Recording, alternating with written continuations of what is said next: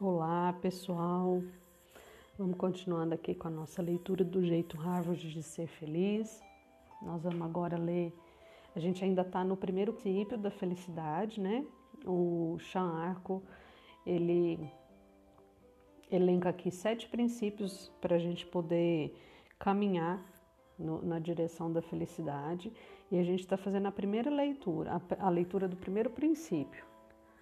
E aí ele continua falando sobre o efeito destruidor. Brian, um vendedor de Des, Moines, capital de estado de Iona, Iowa. Ai, gente, não sei esse nome aqui não. Iowa, eu acho que é.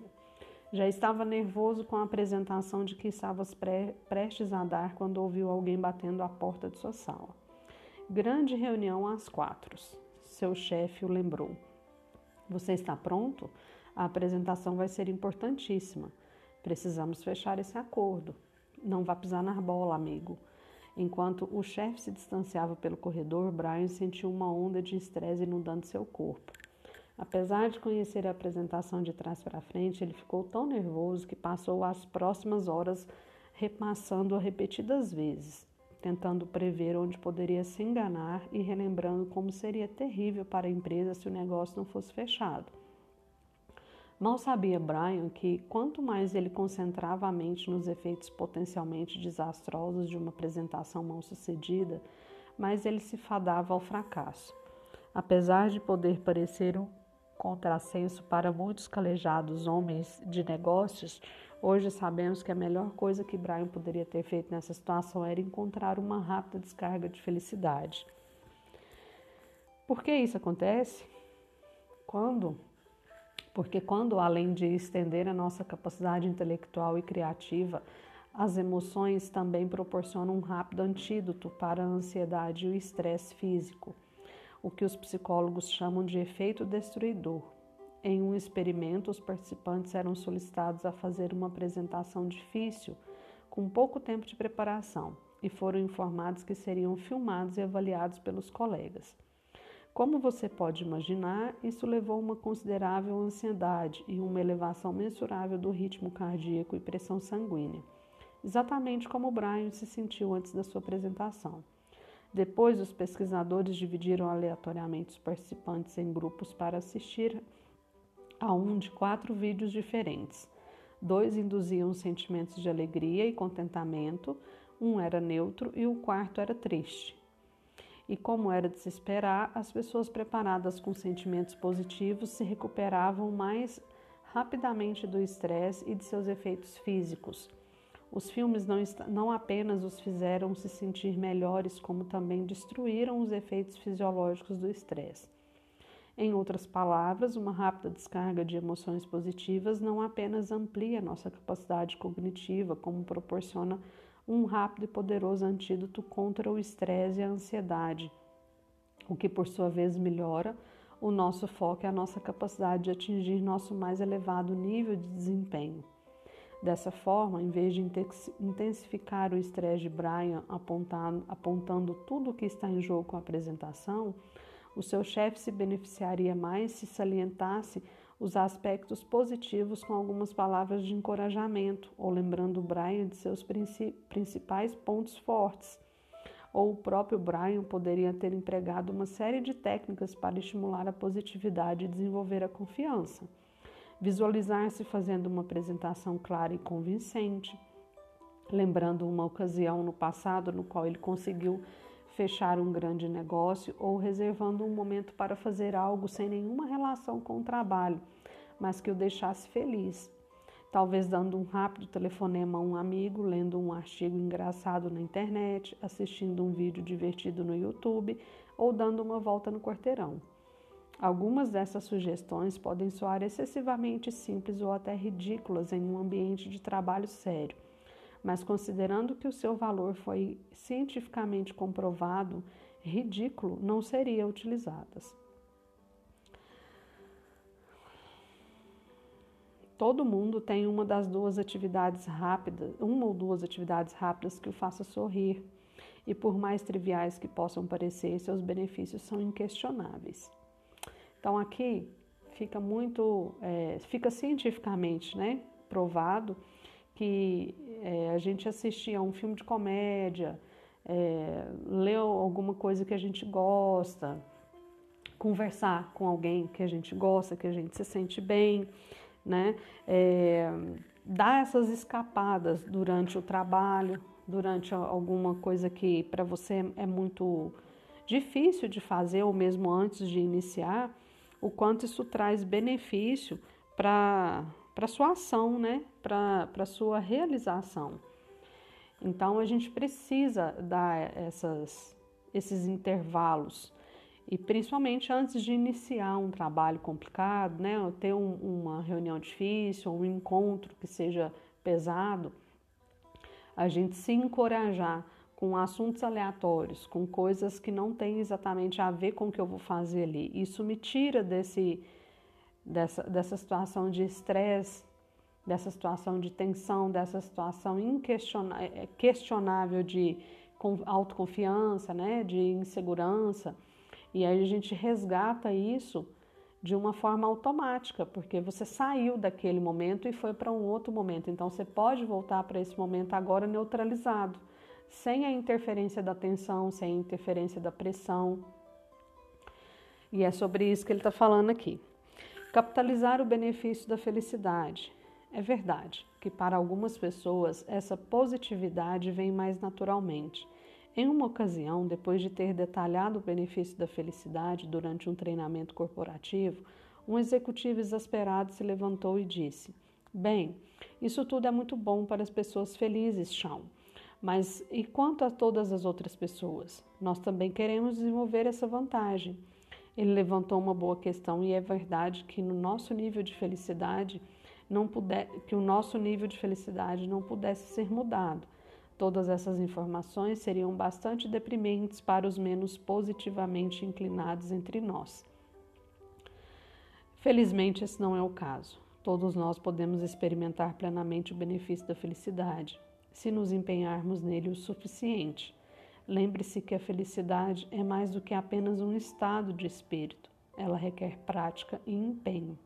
Antigamente, os cientistas acreditavam que a felicidade era quase totalmente hereditária ditada por um ponto de controle genético determinado.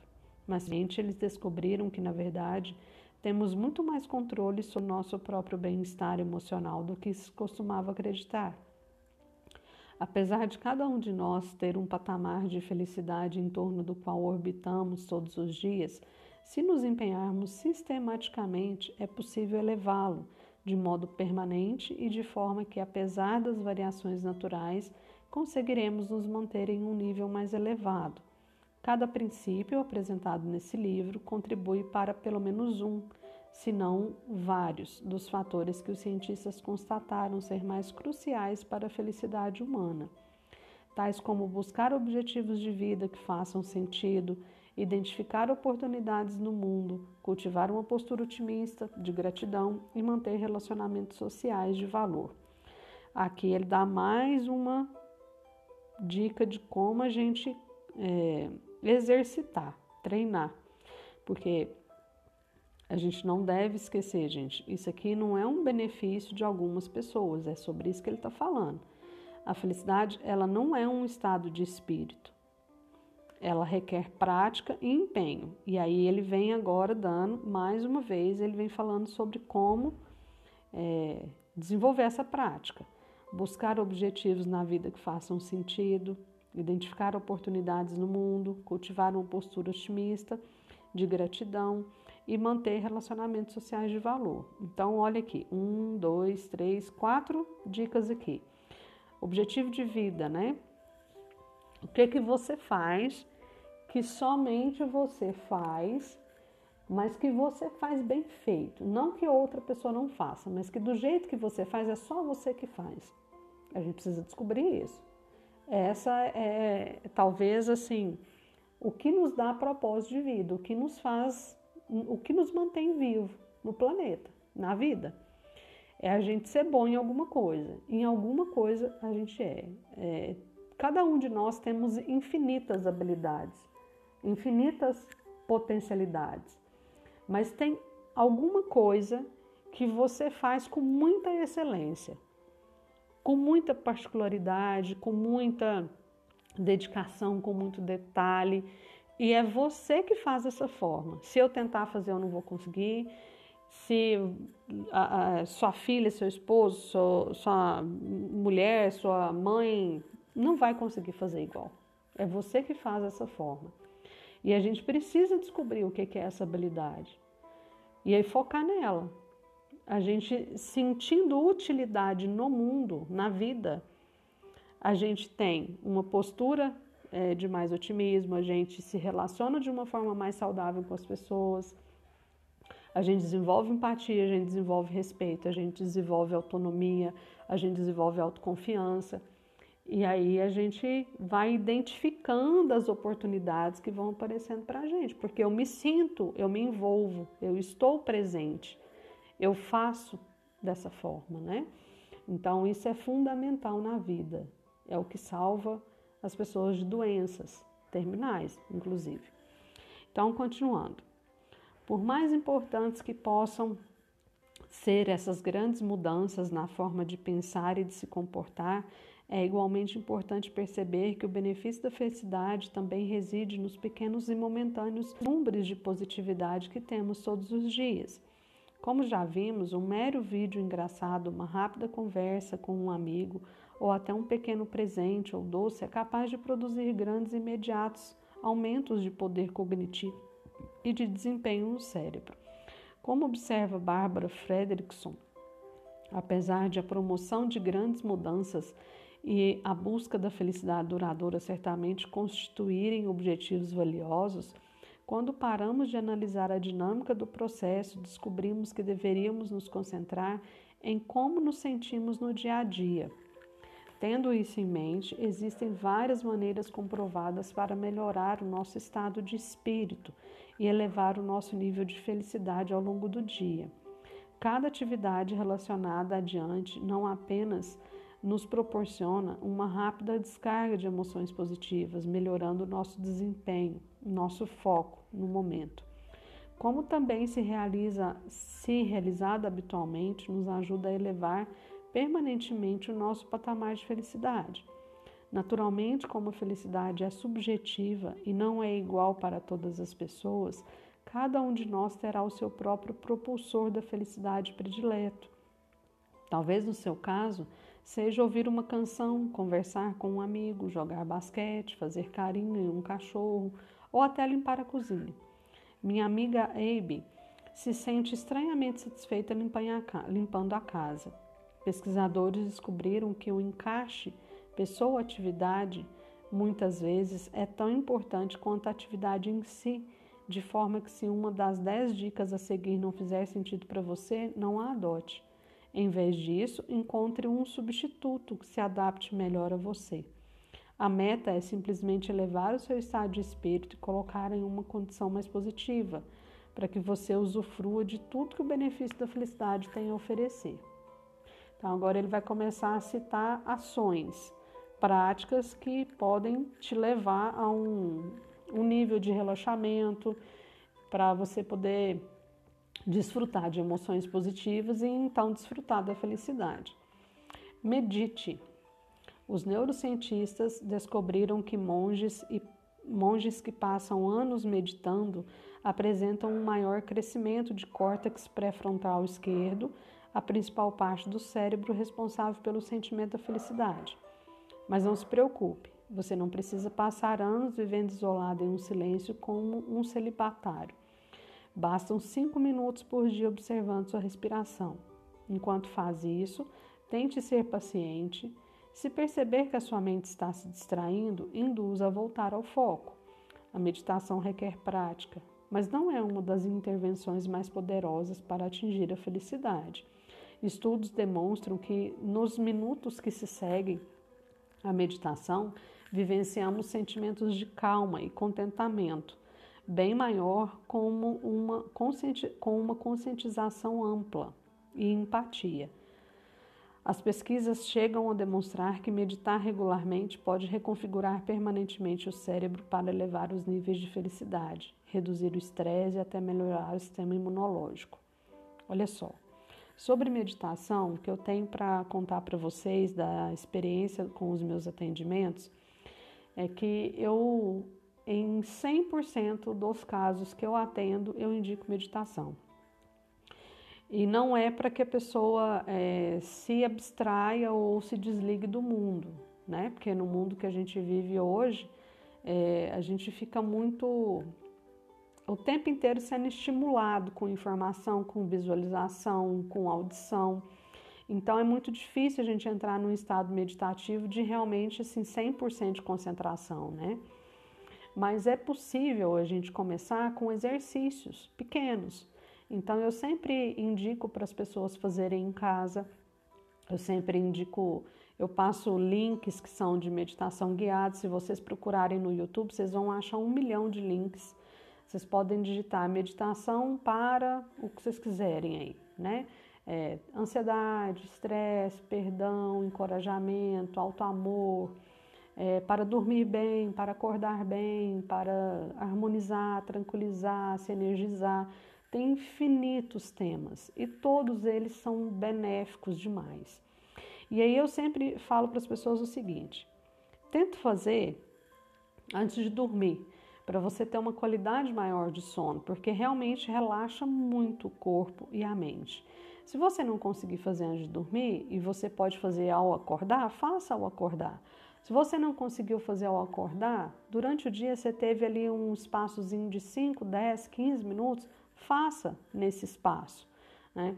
E eu sempre peço o seguinte: primeiro, é, feche os olhos, pode ser deitado, sentado, na posição que você conseguir fazer. Deitado é o que eu prefiro, é a posição que eu prefiro porque eu me relaxo, eu me concentro mais, né? Então eu acabo tendo um relaxamento maior fecha os olhos e vai seguindo a, as é, sugestões que o, o link tá, tá te falando, né? Que a pessoa que gravou ali tá te dizendo. E se você começou a fazer e aí tá vindo um monte de pensamento, tá difícil a concentração, se imagina num quarto branco, numa sala branca, num ambiente branco, com teto branco, parede branca, o piso é branco e não tem, é, se tiver porta e janela, é tudo branco. Não tem outra cor, é somente o branco ali. Então, para onde você olhar ali pela sua mente, vai, vai estar no branco. E aí, automaticamente, você se concentra no branco. Então, você abstrai, esquece os outros pensamentos. E aí, começou a fazer, concentrou no branco, ok. Está no meio da meditação, lá do link guiado, vem outro pensamento. Volta de novo para a imagem do branco. Teto branco, parede branca, quarto branco, piso branco, tudo branco. E aí esse pensamento ele vai embora de novo e você vai se concentrando. Você vai, vai fazer isso muitas vezes. Lembre-se que o maior dos ensinamentos desse livro até agora é que isso não, é, que qualquer hábito que a gente se predisponha a adotar, ele não, não é adquirido magicamente. É com muito treinamento e disposição. Então, meditar também requer, né? E o principal benefício que eu sinto da meditação é que você sai do estado de tensão, de preocupação, de desesperança, de, de descrédito, de dúvida, de insegurança e você vai para um estado de presença e você é, automaticamente resgata a coragem para agir que, que eu posso fazer agora? O seu problema não deixou de existir, mas você está num estado agora de maior relaxamento. Então você consegue se identificar com a ação, o que eu posso fazer nesse momento. É muito, é, esse benefício ele é instantâneo. É 10, 15, 20 minutos que você faz, às vezes até 5 minutos, né? Depende do tempo que você tem, e você já consegue esse benefício. Então, eu, eu indico em 100% dos casos que eu atendo. E se você nunca fez, eu recomendo que faça. Tá? Vamos começar por aí. Talvez, quem sabe, você encontre um, um método, uma forma de voltar ao seu estado natural, sem interferência de pressão, de tensão, de desencorajamento, e não é necessário recorrer a, a coisas tão grandes, né? É um link que qualquer pessoa tem acesso aí tendo acesso à internet, tá bom? Então vamos continuar pela segunda dica que ele dá aqui.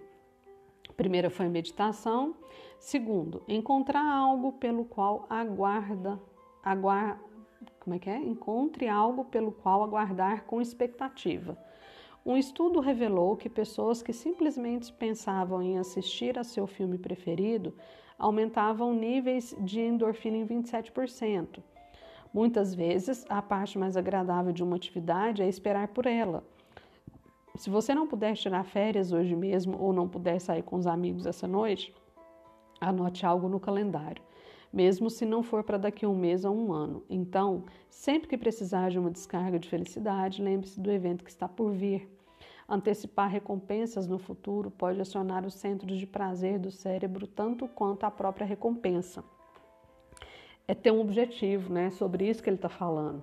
Algo que te alimenta, que te dá esperança, que te dá vontade de, de viver novamente, né? De continuar apesar da dificuldade. Então, encontrar algo que você tenha vontade de fazer e aguardar esse algo com a expectativa do acontecimento.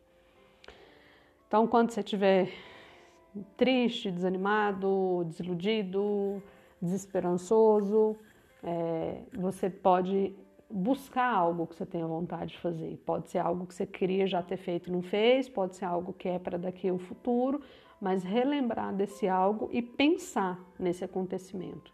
Como é que vai ser, visualizar como é que seria se tivesse acontecido, isso te resgata de novo para um estado de ânimo adotar gestos conscientes de bondade. Inúmeras pesquisas empíricas, inclusive um estudo com mais de duas mil pessoas, demonstraram que atos de altruísmo, generosidade, voltada tanto para amigos quanto estranhos, reduzem o estresse e contribuem para uma melhor saúde mental. Sonja, uma destacada pesquisadora e autora A Ciência da Felicidade, descobriu que pessoas que realizam cinco atos de gentileza no decorrer do dia relatam sentirem-se muito felizes, muito mais felizes do que grupos de controle em que o sentimento que se perpetua durante muitos dias, muito tempo depois de para tentar fazer isso, escolha um dia da semana e comprometa-se a realizar cinco atos de gentileza. Mas se quiser colher os benefícios psicológicos, certifique-se de realizar esses atos deliberada e conscientemente.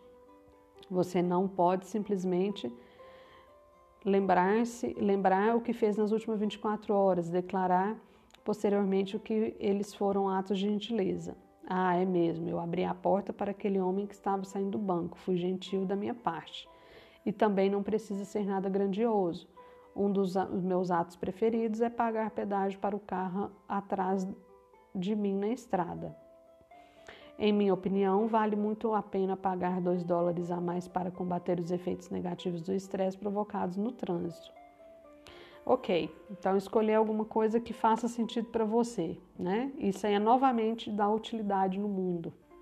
É uma das coisas que realmente, assim, tira a gente dessa é, esse estado mínimo de sobrevivência, né? Eu não valho nada, eu não estou conseguindo fazer nada. Quando você se predispõe a fazer algo para alguém, você automaticamente retoma esse sentimento de utilidade. Realmente isso salva muito. E aí, é, o que menos tem importância é o ato em si, mas o quanto ele representa para você a sensação de utilidade. Então, pode ser desde ajudar uma pessoa a atravessar na rua, uma criança, um idoso, ou seja, quem for, né, um, um cadeirante, ou até mesmo assim uma coisa grandiosa, né? Isso é, independe, tá? Tem que ter sentido para você o que você fez. Você tem que se sentir útil. Injete positividade no seu ambiente. Como veremos no detalhe próximo do capítulo, nosso ambiente físico pode ter um enorme impacto sobre o nosso estado de espírito, de bem-estar. Apesar de não sermos total nem sempre termos total controle sobre o nosso ambiente, podemos realizar atos específicos para injetar alguma positividade. Pense no seu escritório. Quais sentimentos o ambiente inspira? As pessoas que enchem a mesa de fotos de pessoas queridas não estão apenas pensando na decoração. Elas estão garantindo uma dose de emoção positiva cada vez que olham na direção das imagens. Reservar um tempo para dar um passeio em um belo dia de sol também resulta em enorme vantagem. Um estudo revelou que passar 20 minutos ao ar livre quando o tempo está bom não apenas eleva o estado de espírito positivo, como também amplia o pensamento e melhora a memória operacional. Os melhores chefes encorajam os colaboradores a dar uma saída do escritório pelo menos uma vez ao dia e colhem benefícios da forma, da, da, na forma de um melhor desempenho da equipe. Também podemos alterar o nosso ambiente evitando as emoções negativas. Se você se estressa cada vez que vê um painel de cotação da bolsa de valores, mude de canal para um filme relaxante. Por isso, para você também tentar assistir, por falar nisso, você também pode também tentar assistir menos TV em geral. Estudos demonstram que quanto menos programação negativa assistimos na TV, especialmente programas violentos, mais felizes, mais felizes somos. Isso não significa isolar o mundo real ou ignorar os problemas tapando o sol com a peneira. Psicólogos descobriram que as pessoas que assistem menos TV, na verdade, são capazes de julgar com maior precisão os riscos e as recompensas da vida do que aquelas que se expõem a histórias envolvendo criminalidade, tragédias e mortes exibidas diariamente no noticiário. Isso acontece porque essas pessoas se expõem menos às fontes de informações sensacionalistas ou parciais e dessa forma têm menos chance de ver a realidade com mais clareza. É, isso aqui eu já faço já tem alguns anos já e não me arrependo não, viu pessoal? É, escolham o que vocês querem ouvir, assistir, pensar, debater, porque é, quando a gente assiste alguma coisa triste, a gente fica inevitavelmente tocada com essa tristeza, né? E a gente fica inevitavelmente esperançada. Então não é se anestesiar, mas é se proteger. Se você está num dia que você não está tão propenso a coisas negativas, não assista. Né? Se proteja, se blinde. E vá ver o contrário. Veja coisas que te dão ânimo, encorajamento, porque no mundo não existe só tragédias. Né? Existem também trajetórias de sucesso e é nelas que a gente precisa se inspirar. Tragédia por tragédia, a gente já vive muitas no dia a dia, né? Mas se inspirar em trajetórias, em pessoas que são inspiradoras, é o que mais salva a gente de dias ruins, dias difíceis também. Então, em dias difíceis, assista um filme que você gosta, ouça uma música que te traga ânimo, converse com alguém que é um pouco mais otimista, é, tome um bom banho, escreva. A escrita terapêutica é um, um movimento que cura demais. Eu vejo isso no dia a dia, nos meus atendimentos, o quanto as pessoas se salvam através da escrita, né? Então vamos ficando por aqui, porque já está muito longo esse podcast e eu não quero que fique maior do que precise. A gente continua no próximo. Eu sou Vanessa Gonçalves, terapeuta energética, estou falando de Uberlândia. Foi um prazer gravar com vocês esse podcast.